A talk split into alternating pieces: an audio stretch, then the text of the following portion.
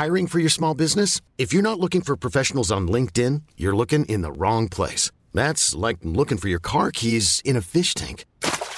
LinkedIn helps you hire professionals you can't find anywhere else, even those who aren't actively searching for a new job but might be open to the perfect role. In a given month, over 70% of LinkedIn users don't even visit other leading job sites. So start looking in the right place. With LinkedIn, you can hire professionals like a professional. Post your free job on linkedin.com slash achieve today.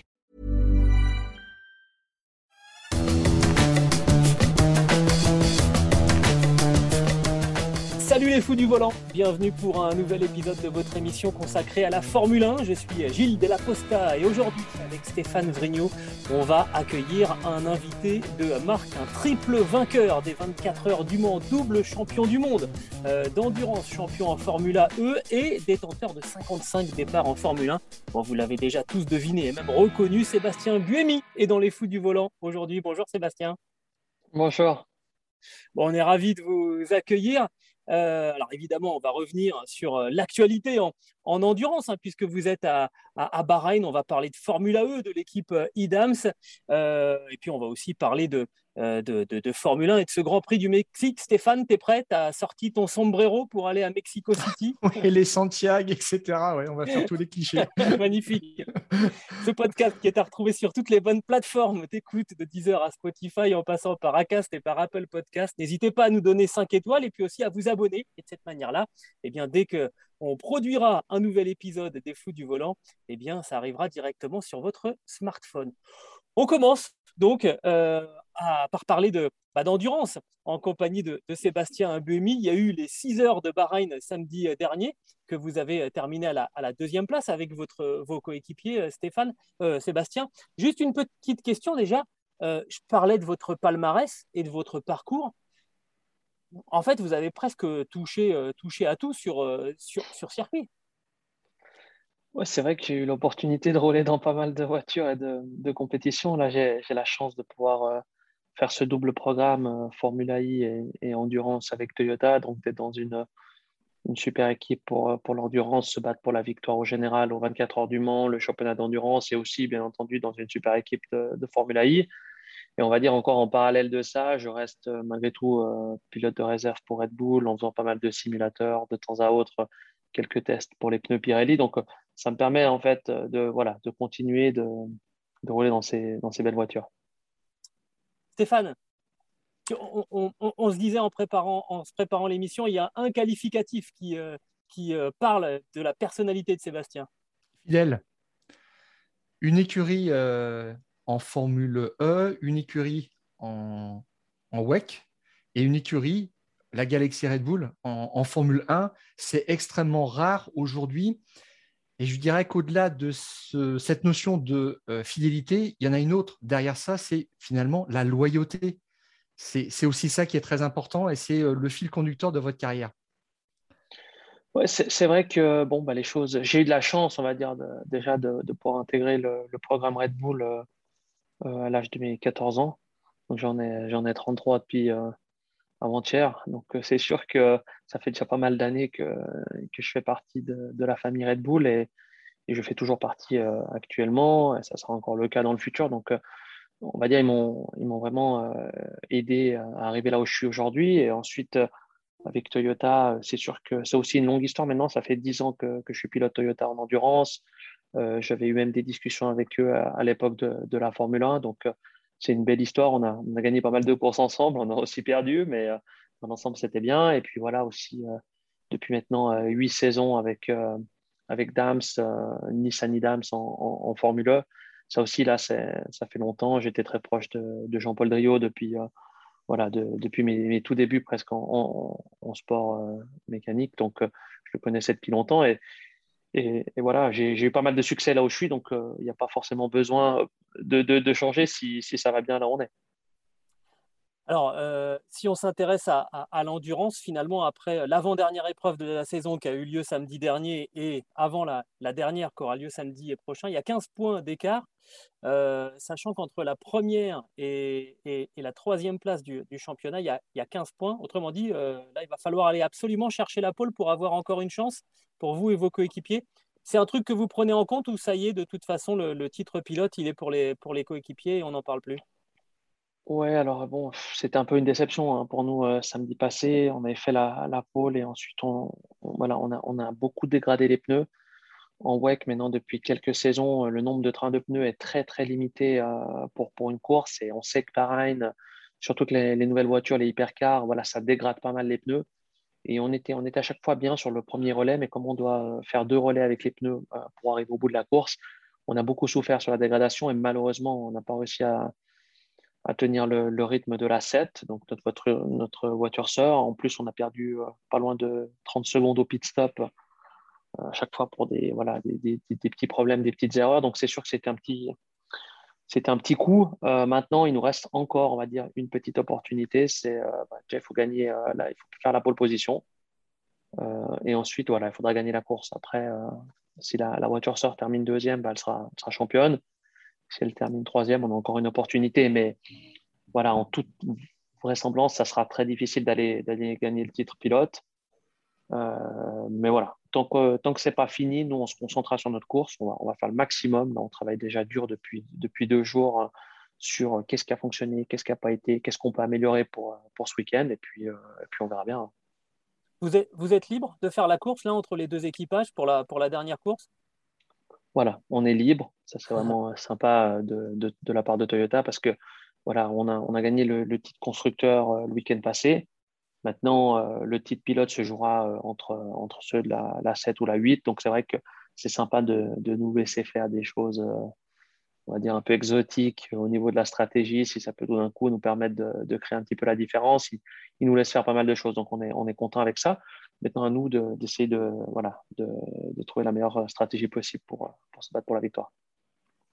On parlait de la loyauté, justement, j'y reviens un tout petit peu, mais ça signifie aussi comprendre les intérêts supérieurs de, l'employeur, du constructeur, et accepter aussi des, consignes d'équipe. C'est aussi une preuve de maturité, finalement, de traverser le temps et de comprendre toutes ces choses-là et de s'insérer dans, dans des plans de course qu'on euh, n'avait pas toujours euh, pensé, mais euh, sachant que le, temps de la victoire reviendra. Donc, il faut, comprendre les, intérêts de tout le monde finalement et de l'autre équipage aussi. C'est vrai qu'en endurance, on va dire, la dynamique est un petit peu différente de, ce qu'on a l'habitude de voir, de faire en, monoplace. Là, on, roule vraiment pour le constructeur. Et euh, voilà, si on demande à, n'importe qui de, nommer euh, euh, les vainqueurs des 24 heures, c'est plus facile de nommer Toyota, Audi, Porsche que forcément le, pilote. Donc c'est à nous, bien entendu, on est des compétiteurs. Je suis un compétiteur, je déteste perdre. Je, veux, je, veux, toujours gagner, je veux toujours faire le maximum pour pouvoir gagner, mais il y a des fois où malheureusement, ça ne dépend pas que de moi. Et mmh. il faut savoir encaisser des fois les coups, même si ce n'est pas toujours facile. Après, euh, bon, bah voilà, maintenant la 7 est sur une bonne dynamique depuis euh, une année et demie. Nous, on a été sur une très bonne dynamique pendant plusieurs années en gagnant trois fois d'affilée les 24 heures. Malheureusement, c'est des fois comme ça, mais à nous de, faire le maximum pour rester au top. Et maintenant aussi, on va dire qu'à partir de 2022, bah, il y aura déjà l'arrivée de Peugeot en endurance, l'arrivée possible aussi de Porsche en fin de saison, et 2023, euh, l'arrivée de tous les constructeurs. Donc là, ça va devenir très, très dur. Et nous, on ne pense pas forcément à demain. Alors, bien sûr, on, veut gagner euh, le titre, mais on pense vraiment aussi à 2023, là où il y aura vraiment beaucoup de compétition, euh, d'essayer d'être capable d'amener le, team au, plus haut niveau possible avant l'arrivée des, gros constructeurs. Et justement, alors, l'arrivée, effectivement, de Peugeot l'année prochaine, et puis ensuite de, Porsche, d'Audi, de Ferrari, de, de Cadillac, pour, pour, de BMW aussi, je crois. Enfin, il y a vraiment une, grosse arrivée. Vous la vivez comment chez, chez Toyota? Vous êtes impatient ou un petit peu, euh, je ne sais pas comment dire, vous avez le, trac? Parce que, bah, parce que pour l'instant, vous êtes les, les gros du championnat. Quand les autres vont arriver, ça va être beaucoup plus difficile. Alors ça, c'est clair. Alors, euh, je trouve qu'on a, on a une bonne. Euh, après, voilà, on verra si ça paye, mais on a une bonne vision de la chose. On est, on est assez réaliste. C'est-à-dire, euh, on est conscient qu'on fait des choses bien. On avait vu encore en se battant contre Porsche et Audi que, ben, voilà, on était, on était vraiment bien, même si on n'avait pas forcément les mêmes moyens et les mêmes budgets. Par contre, là, on, garde en tête que ça va être très difficile, que c'est une sorte de, nouvelle catégorie avec euh, avec l'entrée de, de, la BOP, c'est une nouvelle manière, on va dire, de, de chercher de la performance et d'optimiser la, performance de la voiture. Donc, on essaie de se préparer le mieux possible. Ça ne veut pas dire qu'on sera les plus forts et qu'on continuera de gagner. Mais en tous les cas, on a, on a conscience qu'on veut absolument augmenter notre niveau, même si aujourd'hui, sur le papier, ça a l'air facile de gagner. On est conscient que ça va devenir très difficile et on veut être vraiment prêt à 100% le jour où ça sera très difficile. Donc, euh, je dirais qu'on a une bonne, bonne attitude. En tout cas, de mon point de vue, je trouve que c'est une, attitude euh, euh, très correcte. Maintenant, il faudra voir si le jour où, les autres arrivent, on est toujours aussi bon. Alors, tu, vous parliez de la BOB, juste deux secondes Stéphane, après je te, donne la parole. La BOB, c'est la balance de, performance pour essayer d'équilibrer les, performances justement entre divers autos. Hein. Il y aura plusieurs catégories.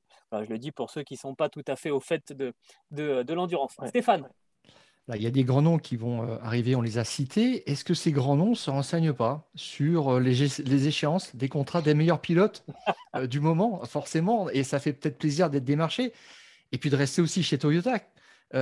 vous êtes booké avec Toyota jusqu'à quand? Alors, on, communique d'année en année en général, et je sais que Toyota va, communiquer sur les pilotes relativement prochainement, annoncer les pilotes de l'année prochaine. Donc, voilà, je, je suis pas trop euh, à, parler de ces choses-là. Mais disons, euh, voilà, ça fait longtemps que, que je suis avec Toyota et ça se passe bien, donc il n'y a pas de raison de, changer ça. Maintenant, euh, c'est sûr que voilà, on voit déjà pas mal de gens de chez Audi avec WRT, qui est une des équipes de LMP2. On sait que l'année prochaine, AF Corset, qui est, l'équipe Ferrari, engagera une, une LMP2 en WEC ou en ELMS, je crois en WEC même.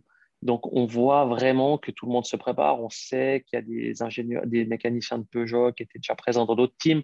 Donc, on voit que toutes les équipes qui vont arriver en 2023 euh, sont déjà en train euh, de mettre des ingénieurs, des mécaniciens pour les, euh, on va dire pour les former. Ce qu'il ne faut pas oublier, c'est que le WEC aujourd'hui, c'est malheureusement encore que six courses par année.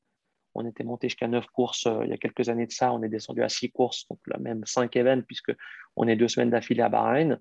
Donc, il n'y a pas beaucoup d'opportunités de, vraiment prendre le, pli en course. Donc, voilà, ces constructeurs qui vont arriver, ils sont déjà en train de, se placer, de se positionner. On, les voit, hein. on voit bien euh, hmm. euh, certains ingénieurs de chez Audi, euh, pas vraiment habillés en WRT dans, l'équipe. Mais bon, voilà, ça fait partie du jeu et à nous de, voilà, prendre conscience que c'est très difficile, ça va être difficile et qu'il faut être prêt.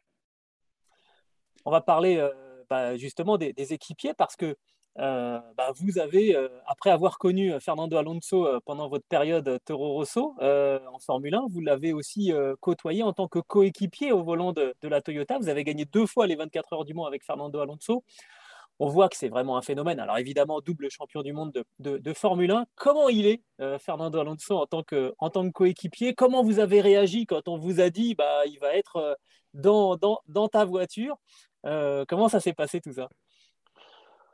Bah, ça s'est passé très bien. Hein. J'étais, euh, j'étais, euh, bah, on se connaissait, hein, bien entendu, mais, mais, pas aussi bien. Parce que c'est vrai qu'après, quand vous faites une année et demie, euh, quasiment deux ans ensemble, en tant que coéquipier, je, peux vous dire que vous connaissez très très bien, surtout avec tous les essais d'endurance qu'on fait pour se préparer. Mais disons, voilà, j'ai découvert le personnage un peu plus en, détail et c'est vrai que j'étais agréablement surpris, j'ai été impressionné, sur certaines euh, capacités et manières de faire. Donc, euh, euh, quand il est arrivé, ça n'a pas forcément été super facile au début. Et il avait une, attitude assez incroyable. On s'attendrait voilà, qu'il remette en cause, qu'il veuille tout changer.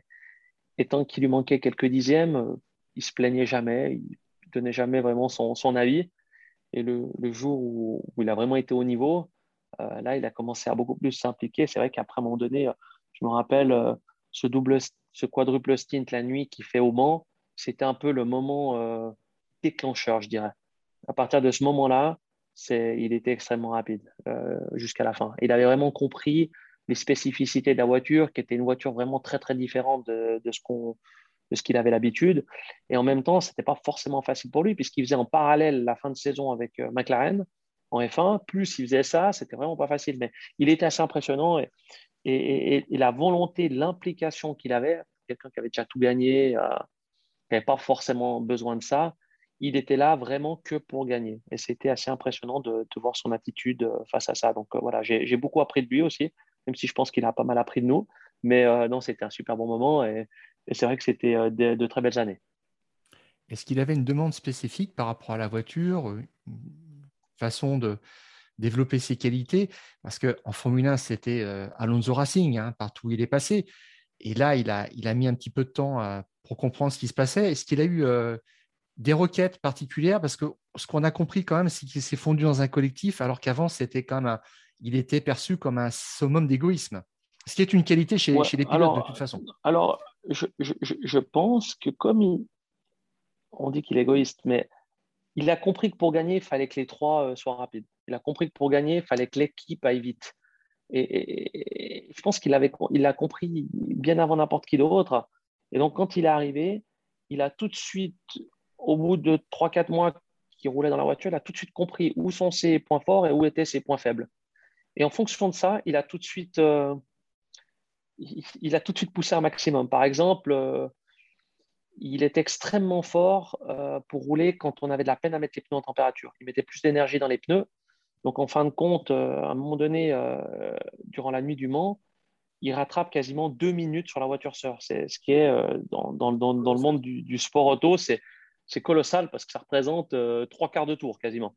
Et là, il les récupère parce que lui, il est capable de maintenir la température dans les pneus. la nuit où, où il faisait froid, ce n'était pas facile. Et là, il a fait une énorme différence. Et, par la suite, on, a chaque fois roulé dans, des moments où on savait que, par exemple, moi, je faisais souvent le départ de la course. C'est souvent au milieu d'après-midi où il fait chaud. Euh, j'arrivais à, emmener la voiture quand il faisait chaud, peut-être peut un peu mieux que lui. Et lui, par contre, l'emmenait mieux quand il faisait froid. On a tout de suite compris ça. Et depuis là, ça n'a même plus été une, discussion. C'était clair, on va faire comme ci, on va faire comme ça, parce que ça va permettre au groupe, à la voiture, de d'avoir le, le, meilleur résultat euh, au, global.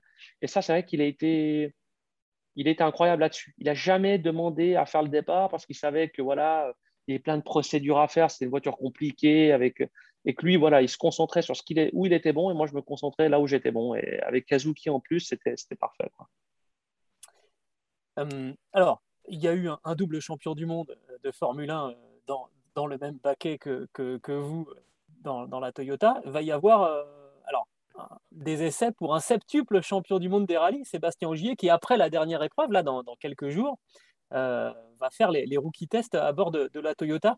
Vous avez travaillé un petit peu avec lui au, simulateur ou il a, fait, il a travaillé dans, dans, dans son coin? Comment ça se passe l'accueil d'un septuple champion du monde des rallyes chez Toyota? Ben écoutez, euh, nous, ça fait un moment qu'on entend qu'il aimerait faire euh, de l'endurance, qu'il va diminuer son programme de, rallye. Alors après, euh, je ne le, connais pas très bien, pour être honnête, donc je ne saurais pas vous dire. Bon, à l'époque de, Toro Rosso, Sébastien Loeb était venu faire du simulateur chez Red Bull et il, était censé être mon coéquipier pour la dernière course d'Abu Dhabi. Ça ne s'était pas fait pour finir. Mais là, en l'occurrence, pour Seb il a passé du temps dans le simulateur. Je sais qu'il a fait beaucoup de tours il a quand même une grosse expérience du circuit. Hein. Je sais qu'il avait fait des courses en, DTM, en guest euh, une ou deux fois. Il a fait pas mal de, de Carrera Cup. Donc, il a vraiment euh, quand même euh, une, vraie connaissance du circuit. Après, là, c'est vrai qu'on arrive sur une toute nouvelle voiture, pas forcément facile à, emmener. Donc, c'est un challenge. À mon avis, c'est vraiment, vraiment un challenge. Et je me réjouis de voir comment il va s'adapter, qu'est-ce qu'il va apporter, comment il va réagir c'est sûr que c'est honnêtement c'est ça va je pense pas que ça va être facile mais euh, je pense que c'est quelqu'un de très talentueux euh, qui va en tous les cas euh, travailler très dur pour y arriver. Et la, la plus grosse partie du, challenge où, se trouve-t-elle? Écoutez je suis pas un spécialiste du rallye donc c'est sûr que comment dire je je, je, sais je, je, pense deviner que voilà un, un, pilote de rallye il est capable de tout de suite être un très haut niveau parce que en général, il a l'habitude de passer qu'une seule fois au même endroit. dit que là, nous, c'est vrai qu'on va faire des centaines, voire des milliers de tours euh, sur chaque circuit. Et c'est vrai que euh, après la, prochaine course ici à Bahreïn, on va encore rester pour faire trois jours de test. Donc, à mon avis, on connaît très bien la piste euh, au bout des trois jours. Mais là, on est vraiment dans l'optimisation extrême de la trajectoire, de la manière de passer. Et je pense qu'en rallye, on est plus dans on, essaie d'être le plus proche possible de 100%, mais 100%, je ne pense pas qu'on puisse y être. En passant une seule fois au même endroit, c'est pas facile d'être à 100%. Donc, je pense qu'ils ont une très, très grosse capacité à être très proche de la limite. Par contre, après, en passant plusieurs fois, être capable de tout le temps améliorer d'aller chercher, on va dire, le dernier centième, le dernier dixième dans chaque virage, ça, je ne me rends pas compte. Donc, euh, je, me, réjouis honnêtement de, voir hein, le, niveau et on va essayer de l'aider au maximum hein, pour qu'il pour qu'il puisse euh, progresser et, apprendre un, maximum de, tout ça. Ça sera une grosse responsabilité de, le mettre tout de suite en, titulaire l'an prochain où il faudrait qu'il passe par euh, une catégorie inférieure. Il, y est prêt d'ailleurs, il l'a dit, hein, pour se faire un petit peu ses, repères, ses, armes, pour ensuite essayer de viser 2023 j'ai aucune idée de, ce qui est prévu. objectivement, je, n'ai aucune idée. Donc, je ne pourrais pas vous, vous répondre. Après, euh, je pense qu'on verra un petit peu comment. Je pense que même lui, hein, il a besoin de voir comment ce test euh, se passe, comment, comment il se sent dans la voiture. Il y a plein de choses. À mon avis, on ne peut pas euh, prendre une décision comme ça. Après, je ne sais pas quelles sont ses intentions, quelles sont ses envies, quelles sont les envies de Toyota. J'en ai vraiment aucune idée. Mais je, je, pense objectivement que ce n'est pas facile d'être vraiment tout de suite au niveau. Je, pense que ça devrait être difficile. Honnêtement, si il est tout de suite au niveau, euh, je pense que nous, il faut qu'on change de job, hein, objectivement, mais on, verra. Hein. On ne sait jamais. On va, on va parler de Formule, de Formule AE, si tu, si, si, si tu veux bien, Sébastien. Un coup, je te dis vous, je, te dis, je vous dis tu. Euh, parce que bah, ça va commencer en Arabie Saoudite à la fin du mois de, de janvier, donc c'est en gros dans, dans deux mois. Euh, j'imagine que ça turbine déjà du côté de chez, chez Idams. Euh, va pas trop y avoir le temps. Euh, il y a le temps de prendre des vacances là pour, pour Sébastien Vuemi euh, à la fin, à la fin de la saison WEC ou on enchaîne direct? Bah écoutez, on enchaîne quand même pas mal. Hein. C'est sûr que là, c'est une grosse partie, on va dire, WEC et un peu moins Formula I parce que c'est vrai que avec ce qui s'est passé du Covid, euh, le report de la Gen 3, donc de la troisième génération de Formula I, on a, on a le règlement qui est resté figé pour une année de plus. On a dû homologuer notre powertrain pour deux ans. On n'avait plus d'essais. Donc, c'est vrai que depuis, on va dire, le mois d'août euh, à Berlin, on a, on a une, très grande pause. On aura maintenant des, des, essais officiels à Valencia fin novembre. Et il euh, faudra voir un petit peu comment ça, comment ça se passe déjà là. Maintenant, nous, on, travaille fort hein, pour essayer de, redresser la barre. On a, pas mal souffert euh, en, saison 7. Hein. C'était une année euh, très décevante euh, pour nous. Donc, on a essayé de se remettre un maximum en question, essayer d'arriver avec des solutions pour la saison 8, même si, comme je l'ai dit, voilà, une partie du powertrain est quand même figée pour toute la saison. Donc, ce n'est pas forcément facile de, tout révolutionner. on travaillera le plus dur possible. On va essayer de faire une belle saison. Puis après, bien entendu, le switch sur la, la Gen 3, qui sera une voiture totalement différente, avec un règlement différent, avec même un règlement sportif potentiellement très différent, avec des pit stops à nouveau, on ne sait pas. Donc, euh, il va falloir trouver le juste milieu entre, euh, voilà, travailler un maximum sur saison 8 et en même temps en parallèle pour, euh, pour saison 9. On a fait une émission ah. avec Jean-Yves Vergne? Oui, tu me disais, Gilles? Non, non, vas-y, Stéphane. On a eu dernièrement un invité, euh, Jean-Yves Vergne, qui nous a dit que la, Formule E était extrêmement euh, compétitive, concurrentielle, que le travail même de préparation était encore plus méticuleux qu'en Formule 1. Il y a une somme de détails hallucinantes à travailler parce que euh, les écarts sont, extrêmement faibles. Et je regarde, hein, 11 pilotes différents en pole position l'année dernière, 12 qui ont gagné des courses. Pour les, équipes, c'est pareil, sur les 12 équipes, il y en a 9 qui ont signé une pole et 7 qui ont gagné. Ça veut dire que c'est la bataille en permanence. On a vraiment l'impression, dans cette première année de championnat du monde, on, a franchi un palier supplémentaire là. Oui, alors écoutez, je trouve qu'il y a des choses super, des choses un peu moins, un peu moins bien. C'est vrai que maintenant, euh, les qualifications vont être un petit peu repensées, elles vont être changées, parce que c'est vrai que je pense que le fait que le championnat est très imprévisible est une très bonne chose. Mais là, euh, pour moi, c'était presque trop, si vous voulez. Déjà, les voitures sont très similaires. Et en plus, euh, vous avez ces groupes en qualification avec des circuits qui s'améliorent énormément, puisque ce sont des circuits en ville. Donc, automatiquement, plus vous roulez, plus ça va vite. Euh, donc, si vous partez dans le premier groupe de qualification, et ça, c'est à chaque fois le top 5 du championnat qui va partir dans le premier groupe, et ensuite, il y a quatre groupes jusqu'au dernier du championnat qui partiront dans le dernier groupe, vous vous retrouvez, si vous voulez, à chaque fois à tout rechanger, à avoir un énorme, énormément de, de chamboulement dans, le classement et par conséquent, vous créez un championnat très imprévisible qui, selon moi, est bien puisque vous ne savez jamais qui va gagner.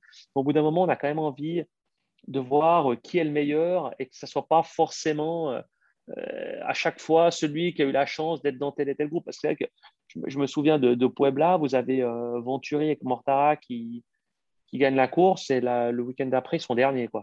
Ça passe de premier à dernier. Ça, je trouve presque un, petit peu extrême objectivement. Donc là, ils ont essayé de redresser la barre avec ce nouveau format de qualification quelque peu, on va dire, novateur. Donc, on, verra ce que ça donne. Mais euh, c'est sûr que c'est très, très, très difficile. Et surtout en course, vous avez une grosse euh, euh, incentive à, travailler énormément sur l'efficacité. C'est-à-dire, vous n'allez pas forcément travailler sur le châssis, de vouloir passer en virage légèrement plus vite. Oui, c'est toujours important, mais c'est vraiment l'économie et le management de l'énergie qui est, crucial en course. Et par conséquent, tous les petits détails font la différence. Là, en F1, vous consommez 2 litres d'essence en plus ou 2 litres en moins, ça ne changera pas euh, le prix du beurre à la fin. Mais là, ça, peut tout changer. Alors, on le rappelle sur cette formule de qualification, l'an prochain, ça va être très novateur, très intéressant. Deux groupes devant ce pilote en qualif. Les quatre meilleurs seront retenus pour des duels, quart de finale, demi-finale, finale. Ça va être une euh, dramatique un petit peu euh, différente, très différente, et qui pourra peut-être d'ailleurs inspirer d'autres disciplines. Alors pourquoi pas peut-être la Formule 1 qui se cherche aussi là-dessus. Alors, vous avez dit aussi que là, bon, bah, la saison 7 n'avait pas été euh, fantastique pour Dams, c'est vrai. On se posait la question avec Gilles, les raisons de, tout ça. Alors, il y a eu malheureusement la, disparition de, Jean-Paul Driot, qui était vraiment le, pilier absolu de, cette équipe, l'âme de cette équipe. Alors, il a été, euh, l'équipe a été reprise par, ses fils, mais euh, vous avez dit au tout début qu'il vous avait beaucoup apporté. Alors, euh, oui, Jean-Paul Driot, on, garde l'image de quelqu'un qui est extrêmement passionné, euh, qui aimait la, vraie course, quoi, sans, je dirais, sans les petits arrangements. C'était vraiment la course à la loyale. Et il, avait, un bel esprit.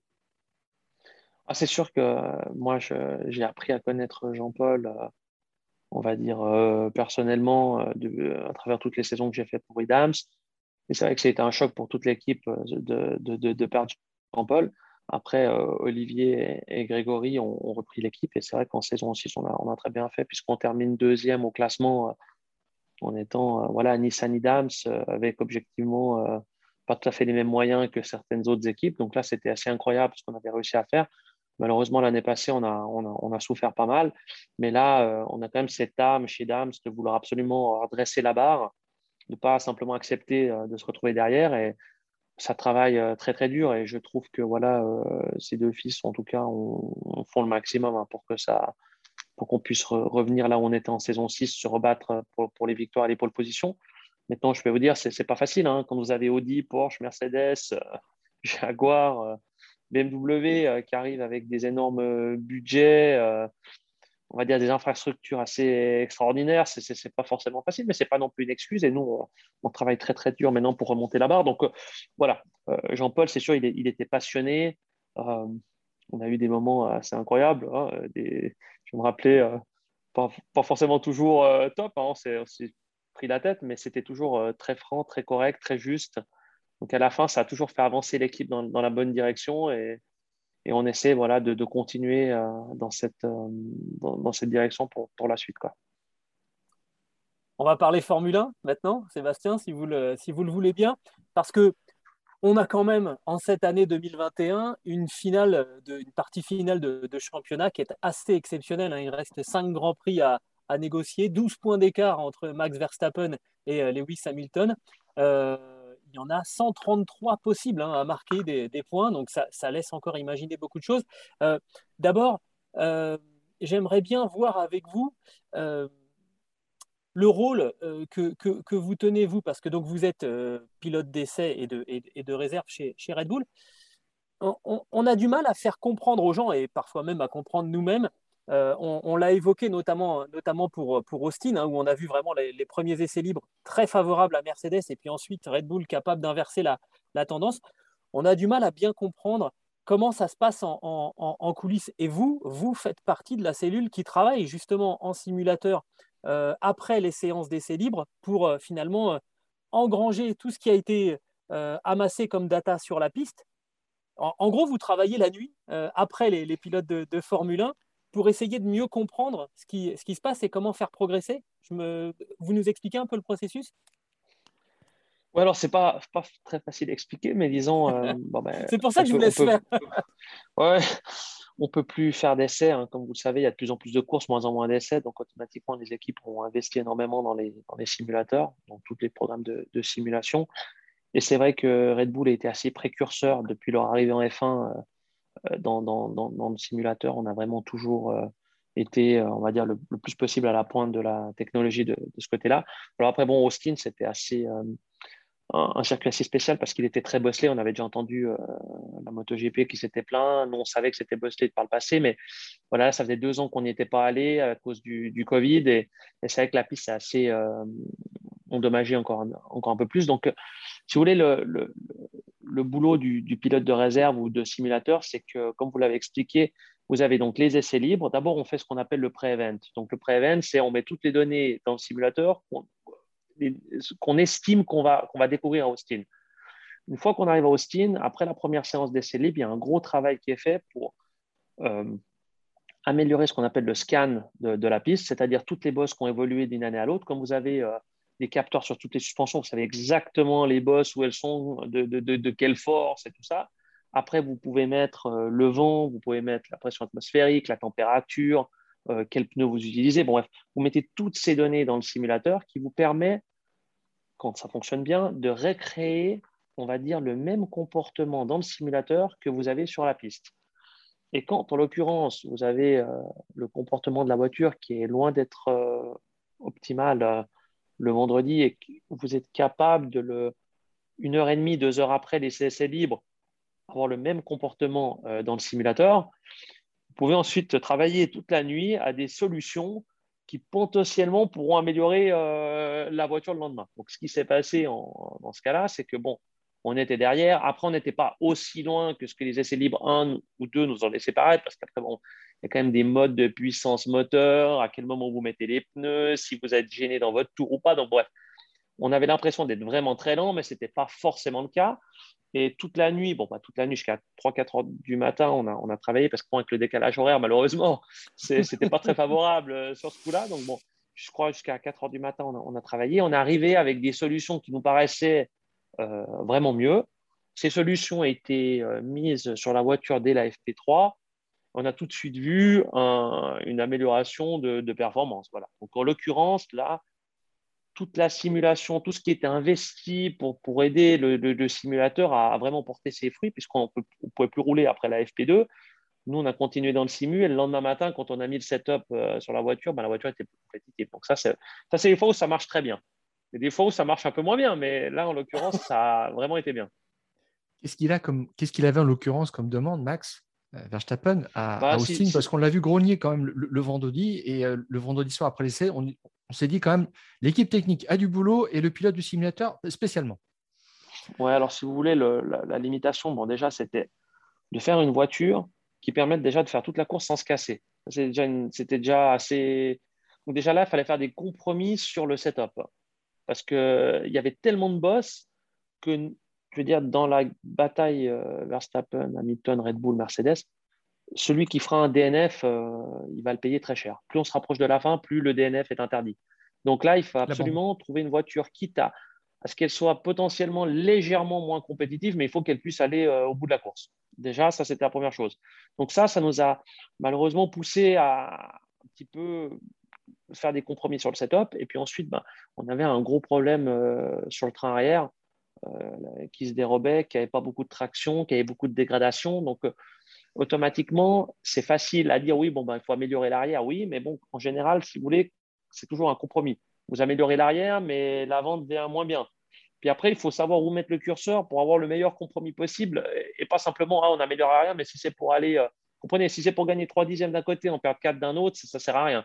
Donc, il faut trouver le, bon compromis. Et ça, ce n'est pas forcément facile parce que, comme vous pouvez l'imaginer, euh, on ne choisit pas le setup comme ça, puis on le met sur la voiture et puis on garde. C'est quand même ça fait euh, des années qu'on va à Austin. Ça fait... Donc, quand on amène quelque chose, c'est déjà extrêmement optimisé. Avant même que la voiture elle roule, on a déjà optimisé euh, aux petits oignons tout ce qu'on peut. Et là, il faut encore faire un autre step parce que ça ne suffisait pas. Donc, en l'occurrence, on a trouvé quelque chose qui a, l'air d'avoir vraiment, vraiment bien fonctionné. Et c'est vrai que ça nous a permis de faire un gros step en avant en termes de performance. On, voit là sur la, sur la fin de saison, il, il reste cinq grands prix et euh, alors, on voit, il y a des calculs. là, apparemment, les deux prochains Grands Prix sont censés être plutôt favorables à, Red Bull, le Mexique et, le Brésil. Et puis ensuite, la tournée au Moyen-Orient est réputée pour être plus favorable aux, Mercedes. Et puis, on voit qu'en même temps, Christian Horner et puis et, Toto Wolff disent oui, bah ça, c'est en principe, mais on voit que sur les derniers Grands Prix, on est régulièrement pris, pris à défaut. en interne, on arrive quand même à à, voir là où on va avoir l'avantage. Là, on pense qu'au Mexique, ça sera quand même plus favorable à la Red Bull. Bah, si vous voulez, euh, alors euh, nous, on n'est pas, euh, on ne sait pas exactement ce que Mercedes fait, quelles sont leurs spécifications techniques, mais on sait que par exemple au niveau du moteur, pour différentes raisons de turbo, de taille, de, de à quelle vitesse il tourne, de toutes ces choses-là, nous on sait que techniquement, normalement, on a un avantage par rapport à eux au Mexique en altitude. Voilà. Après, ça veut dire que quand on n'est pas en altitude, on a potentiellement peut-être un petit désavantage. Maintenant, chaque constructeur a développé au mieux de ce qu'il est capable de faire. Puis après, vous avez des petites tendances, vous avez des choix qui sont faits, qui vont potentiellement vous apporter un petit peu de performance d'un côté, mais vous en enlever de, l'autre côté. Et en général, on a une tendance à être, en comparaison à Mercedes, un peu plus compétitif en altitude, c'est-à-dire euh, l'Autriche, euh, le Mexique, le Brésil, potentiellement le Nürburgring si on y va. Là, on est quand même en général plus compétitif. Après, quand vous avez une saison aussi serrée qu'on a eue cette année, si vous voulez, des fois deux dixièmes, euh, on a l'impression d'être complètement out ou d'être des phénomènes.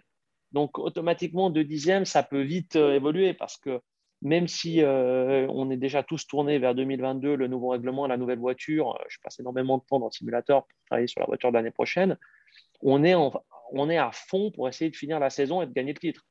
Euh, vous n'êtes pas souvent dans cette situation où vous pouvez vous battre pour le titre jusqu'à la fin. C'est rare. Donc, quand vous êtes dans cette situation-là, il faut quand même pas lâcher. Donc là, voilà, on, est à fond là-dedans. Et c'est vrai que sur le papier, on devrait être quand même un peu, un peu plus compétitif au, Mexique, au Brésil. Mais après, il faudra finir. Et on sait que le Mexique et le Brésil, c'est très difficile pour la mécanique. Donc là, on sait qu'il faut terminer. Après, on sait aussi, on, a vu que Mercedes a peut-être un peu plus de problèmes de fiabilité cette année avec le moteur qu'ils ont eu par le passé. Nous, on touche du bois, mais peut-être un peu moins. Donc, bon, il faudra voir comment les choses évoluent. ça va se jouer Il y a une déperdition de combien en, pourcentage de, puissance en altitude, puisque le, turbo, quand même, corrige ça. Et où d'où viendrait le petit avantage du Honda par rapport au Mercedes? Alors, écoutez, je ne suis pas un ingénieur, mais euh, si vous voulez, quand, quand vous montez en altitude, la pression atmosphérique n'est plus la même. Donc, vous pouvez compenser pas mal avec le turbo mais il y a certaines architectures de turbo qui vous permettent de plus compenser ou de moins compenser.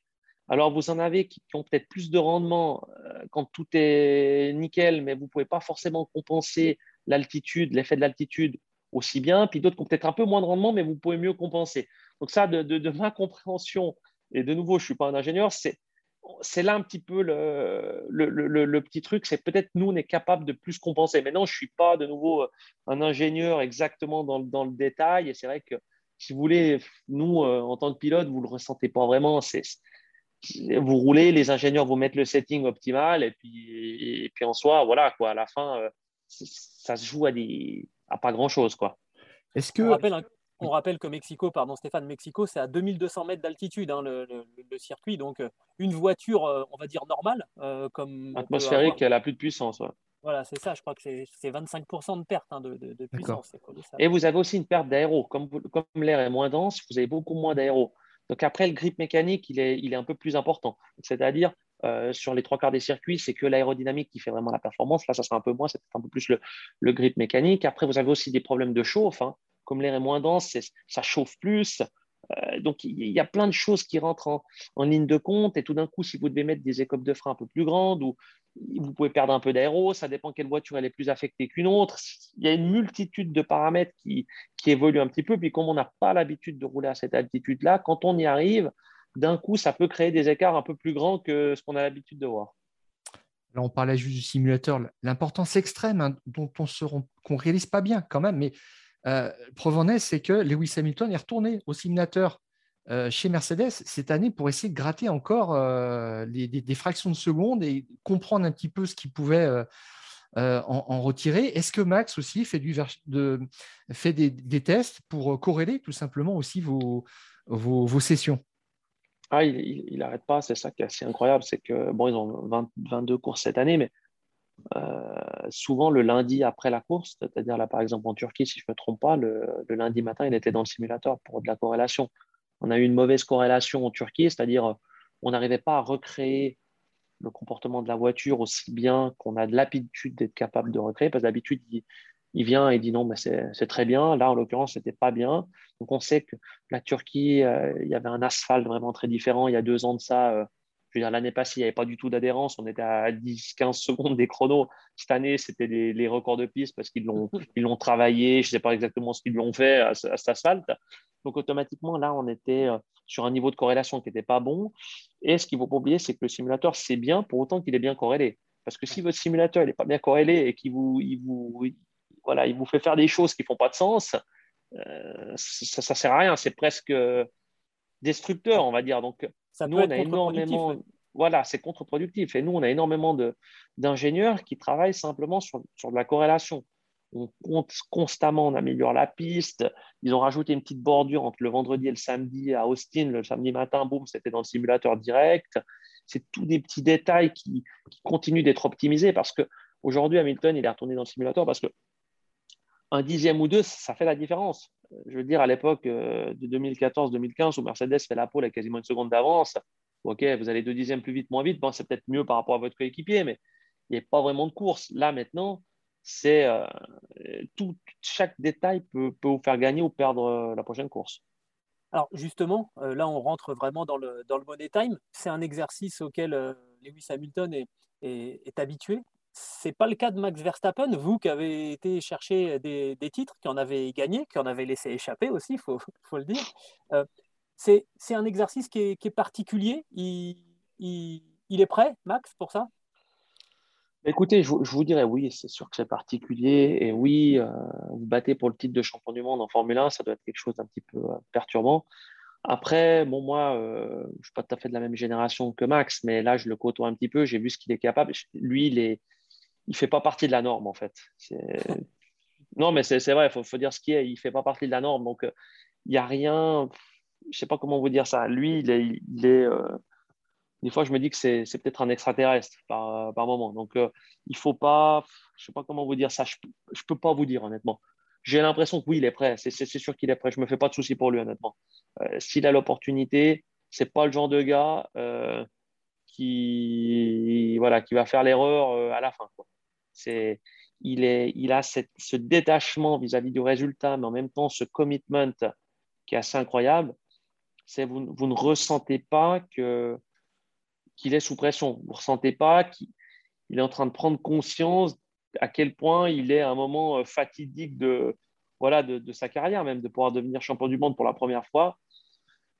Il ne laisse rien paraître et même dans il, est vraiment cool, il est, prêt. Moi, je, pense qu'il est prêt et honnêtement, il mérite parce que si vous regardez sur la saison, euh, quel accident avec Hamilton à, Silverstone, mais vous regardez euh, ce qui s'est passé à Budapest quand il se fait complètement détruire la voiture et potentiellement il devrait pouvoir gagner la course. Euh, je ne sais plus combien de points il perd, mais pas loin de 50 points qui perd pas de sa faute, hein, on va dire. Euh, honnêtement, pour moi, pour le moment, il, il, mérite plus. Quoi. Quelle est sa qualité la plus bluffante? Qui pourrait faire la différence dans cette dernière ligne droite euh, bah, Je dirais il est, bah, il a déjà la vitesse, hein. la vitesse en général qu'il a, il est, incroyable. Si vous regardez la course qu'il fait à Austin, comme il, il ne fait pas d'erreur à la fin, il maintient, il a plus de pneus, mais il continue euh, d'aller chercher. Euh, et même avec Schumacher dans le dernier tour où Schumacher reste devant, 3-4 virages de trop. heureusement, il prend quand même le DRS sur la dernière, l'avant-dernière ligne droite. Euh, il, voilà, il, craque pas quoi. Il craque pas et il est capable d'aller chercher des pôles euh, improbables. Il, fait la différence. Quoi. Il fait vraiment la différence, même si ce qui est, ce qui est super bien maintenant, c'est que, que Pérez arrive à, à, trouver un réglage de voiture qui permet de le mettre en confiance et lui aussi, on va dire, se battre vraiment devant. Mais lui, il est, il est tout le temps là. Il est tout le temps là, il ne fait pas d'erreur et il n'y a pas une séance où il n'est pas, où il pas compétitif. Quoi. On va parler de l'avenir, parce que euh, vous nous disiez tout à l'heure que vous avez beaucoup roulé dans le simulateur. Euh, de la version 2022 de la Formule 1. On sait qu'il va y avoir un grand chambardement hein, sur, euh, sur les Formule 1 à la fin de la, saison et pour, l'année 2022. À quoi est-ce qu'on peut s'attendre? Vous êtes peut-être un des mieux placés pour, nous dire comment ça, va, comment ça va être la Formule 1 en 2022. Écoutez, ça sera un peu différent. Hein. Les voitures vont un peu plus se ressembler. Hein. Alors bon, moi, j'ai pas vu la, Red Bull. Je, la teste dans le simulateur, mais je ne la vois pas en vrai. Je ne sais pas vraiment à quoi elle va ressembler, honnêtement. J'ai déjà fait beaucoup de kilomètres, des milliers de kilomètres, mais je ne sais pas exactement à quoi elle va ressembler, même si, comme j'ai compris, ça sera assez similaire à ce qu'on a pu voir euh, à Silverstone avec la voiture de 2022, là, de la, de la FOM. Euh, ben, des, roues, des roues plus grosses, hein, ça c'est sûr, hein, euh, plus grandes, hein, on va dire en, diamètre, des 18 pouces. Ça, c'est vraiment le, le, gros truc. Des, une, philosophie d'appui aérodynamique complètement différente. Donc là, c'est un appui aérodynamique qui va venir du fond plat, donc beaucoup plus ce qu'on appelle d'effet de sol et moins des ailerons. Donc l'idée là derrière est vraiment d'améliorer euh, le racing. Donc c'est-à-dire les voitures devraient être capables de mieux suivre parce que la voiture qui sera derrière perdra moins d'appui aérodynamique puisque une grosse partie de cet appui viendra du fond plat et pas des ailerons. Donc ça, ça devrait être mieux. Bon, une voiture plus lourde, 40 hein, kg si je ne me trompe pas, c'est déjà des grosses voitures. Donc ça, je trouve que c'est un petit peu le downside. Hein. Je trouve que les voitures sont, trop grosses, trop lourdes. Mais bon, ça, c'est un petit peu la, direction, malgré tout, que toutes les catégories euh, adoptent depuis quelques années. Et euh, voilà, l'arrivée des 18 pouces. Donc, il faudra voir si il y a un vrai chamboulement au niveau de la, de la hiérarchie, ça pourrait être le cas, hein, honnêtement, parce que ce n'est pas du tout une évolution comme il y a eu ces dernières années où l'aileron avant a un petit peu évolué. Là, on est vraiment dans une, dans une révolution. Donc, euh, toutes les philosophies de high rake, euh, tout ça d'auteur de caisse à l'arrière, vous avez la Red Bull euh, avec l'arrière très élevé, la Mercedes beaucoup plus à plat. Il y a plein de, on va dire, de tricks de suspension que vous pouvez avoir. on a beaucoup parlé des suspensions de la Mercedes, que la voiture s'affaisse sur la ligne droite, tout ça. Ça, ça va être complètement euh, différent. Donc, il faudra voir si voilà, Mercedes, Red Bull sont, toujours aux avant-postes. Ça risque d'être différent. Et au plan sportif, on a quand même le sentiment que la Formule 1 se cherche, on a expérimenté les courses sprint. Il y en aura beaucoup plus l'an prochain, 6, je crois. Euh, potentiellement encore avec des grilles inversées. Est-ce que tout ça, c'est bon pour le spectacle? Est-ce que c'est ce qui convient à la Formule 1 ou est-ce qu'il y a d'autres chemins de réflexion, euh, d'autres bonnes idées qu'on pourrait puiser dans le championnat du monde d'endurance, dans la, dans la Formule E, qui, euh, qui dynamiserait le show en Formule 1 bah, Écoutez, moi, je trouve que cette année, elle est assez incroyable, honnêtement. C'est rare qu'on ait une course qui n'est pas intéressante. Quand on voit les 400 000 spectateurs qui sont venus à Austin, on voit que le programme Netflix, je pense, qu'a a, vraiment bien aidé euh, pour la popularité aux États-Unis, ce qui est assez incroyable. On voit que le championnat, il est très, très disputé. Alors, vous avez plusieurs batailles. Hein. Vous avez la bataille Red Bull euh, Mercedes, vous avez la McLaren Ferrari, puis après, vous avez vraiment le mid-pack avec Alpine, AlphaTauri, euh, Aston Martin. mais, mais, mais, je trouve que la, saison, elle est super intéressante. Et d'un côté, je me dis pourquoi je faire un changement de règlement maintenant? Parce qu'on a chaque fois un petit peu le feeling que plus le règlement est stable pendant beaucoup d'années, plus tout le monde réussit à, arriver un peu au même niveau. Le moteur, vous voyez qu'il y a beaucoup moins de différence entre le Renault, le Mercedes, le Ferrari et le Honda. Pourquoi changer quand c'est une des plus belles saisons de la F1 La popularité, vraiment, elle, augmente. Alors après, les sprint race, oui ou non Moi, ce qui me dérange un petit peu avec cette sprint race, c'est que pour moi, les points, pour moi, la pole position devrait toujours être attribuée à celui qui fait le meilleur temps et pas celui qui gagne une course. Ça, c'est le seul, le seul hic, je trouve, euh, là-dedans. Après la sprint race, honnêtement, pourquoi pas? Euh, Moi, ça ne me, dérange pas, mais je trouve dommage euh, qu'on donne des points pour la, pour la qualification. Je trouve ça presque normal parce qu'honnêtement, c'est vraiment un truc difficile à faire et ça devrait être célébré. Maintenant, donner des points et attribuer euh, la pole position à celui qui gagne la sprint race, je trouve ça un petit peu, un petit peu faux. Mais bon, voilà. Je trouve que les sprint race, essayer d'en faire encore un peu plus pour voir pourquoi pas. C'est sûr que celle de Silverstone était exceptionnelle, mais après, c'était devenu un peu moins bien. À Monza, mais là, on en aura une, je crois, au Brésil. Difficile à juger. Mais pour moi, je trouve que la F1 est en train de regagner énormément en popularité. Et je pense que ça, c'est bien pour tout le sport automobile, pas simplement la F1. Ce n'est pas parce que la F1 va bien que c'est forcément mal pour les autres. Je pense que quand la F1 va bien, c'est bon pour tout le monde. Et ça, c'est, ça, c'est vraiment top. Après, qu'est-ce que la F1 peut vraiment faire de différent? Je me dis peut-être un petit peu la qualification. Parce que c'est vrai qu'aujourd'hui, en F1, euh, vous faites partir le plus rapide, vous le faites partir devant. Donc déjà, si vous êtes plus rapide, et en plus on vous fait partir devant, bon, ben, c'est sûr que c'est un peu différent. La, la Formule E, le plus rapide en général, on le fait partir derrière. Parce que comme il n'a pas pu faire son temps après la qualification, on va devoir partir derrière, donc il doit dépasser. Je ne sais pas. Hein, euh, à la fin. Il faut trouver un juste milieu. ouais, il faut trouver un juste milieu et il faut quand même que ça reste un sport. Donc le meilleur doit quand même, au bout d'un moment, récolter le fruit d'être meilleur. Voilà, un avantage. Donc voilà, peut-être un petit peu euh, imaginer une sorte de qualification un peu plus proche de ce qu'on a en Formule I, pourquoi pas, je trouve que ça pourrait être intéressant. Euh, essayer des choses, ça ne me, dérange pas honnêtement. Euh, révolutionner tout, tout le temps, je trouve ça pas forcément bien, mais essayer de temps en temps des choses, pourquoi pas. Donc on va voir un petit peu comment ça évolue maintenant avec cette sprint race. Eh ben, c'était formidable. Je crois qu'on a fait le tour, euh, Stéphane. Tu as une autre ah dernière bah, question. Je sens que une... De toute façon, si on ne l'arrête pas, il va non, mais tu, connais mon cheval de bataille, mon dada. Non, j'allais demander à Sébastien si de temps en temps, en tant que pilote, il sent pas qu'il y a un petit peu trop de coaching, on lui demande trop de faire des choses. Et moi, j'aimerais que les pilotes soient un petit peu plus libres. Et parfois, il y a un pilote qui tenterait une option sans la radio, sans les communications radio qu'il pourrait développer, et battre tout le monde sur une stratégie vraiment décalée, puisque s'il a une bonne idée, bah, ça va dire à la radio et que les, autres équipes s'alignent sur, son choix. C'est peut-être ça un petit peu que, que je, je, changerais moi en Formule 1, c'est-à-dire la radio, vraiment des, grosses restrictions.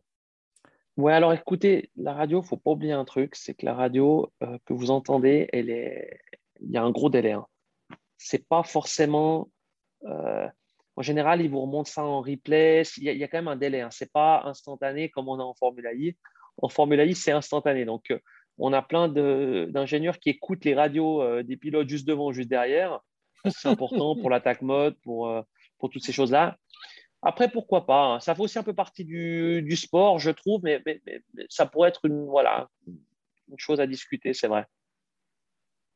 Parce que je sais que vous êtes fan de, vélo aussi, il me semble. En, vélo aussi, on se dit que s'il n'y avait pas les oreillettes de temps en temps, ça pourrait donner des choix un petit peu plus euh, intéressants, originaux. Ouais, c'est vrai qu'on veut augmenter, euh, voilà, on veut au niveau technique améliorer, toujours faire, euh, toujours faire mieux, mais d'un autre côté, des fois, il faut peut-être revenir un petit peu en arrière. Après, il faut essayer de savoir ce qu'on veut. C'est vrai que la F1, maintenant, on voit qu'elle se développe quand même plus euh, pour un show que pour forcément un vrai intérêt technique. Alors, il faut trouver le juste milieu entre l'intérêt technique pour les constructeurs, l'avancée technologique, et d'un autre côté, garder l'esprit chaud, parce que c'est ça aussi. On a besoin des fans si les fans ne trouvent pas intéressant la F1, tout s'arrêtera. Donc, il faut vraiment trouver le juste milieu. Et je pense que la F1, là, elle est, vraiment, elle est vraiment pas mal, honnêtement. Parce que ça reste impressionnant, c'est rapide, c'est beau. Euh, il y a de la bataille. Cette année, c'est incroyable. Et je trouve que, que, Austin, les 400 000 spectateurs à Austin, ça prouve à quel point la F1 est en train de faire un step, et surtout aux États-Unis. Donc, je trouve vraiment que, que Liberty a fait un, fait un bon job.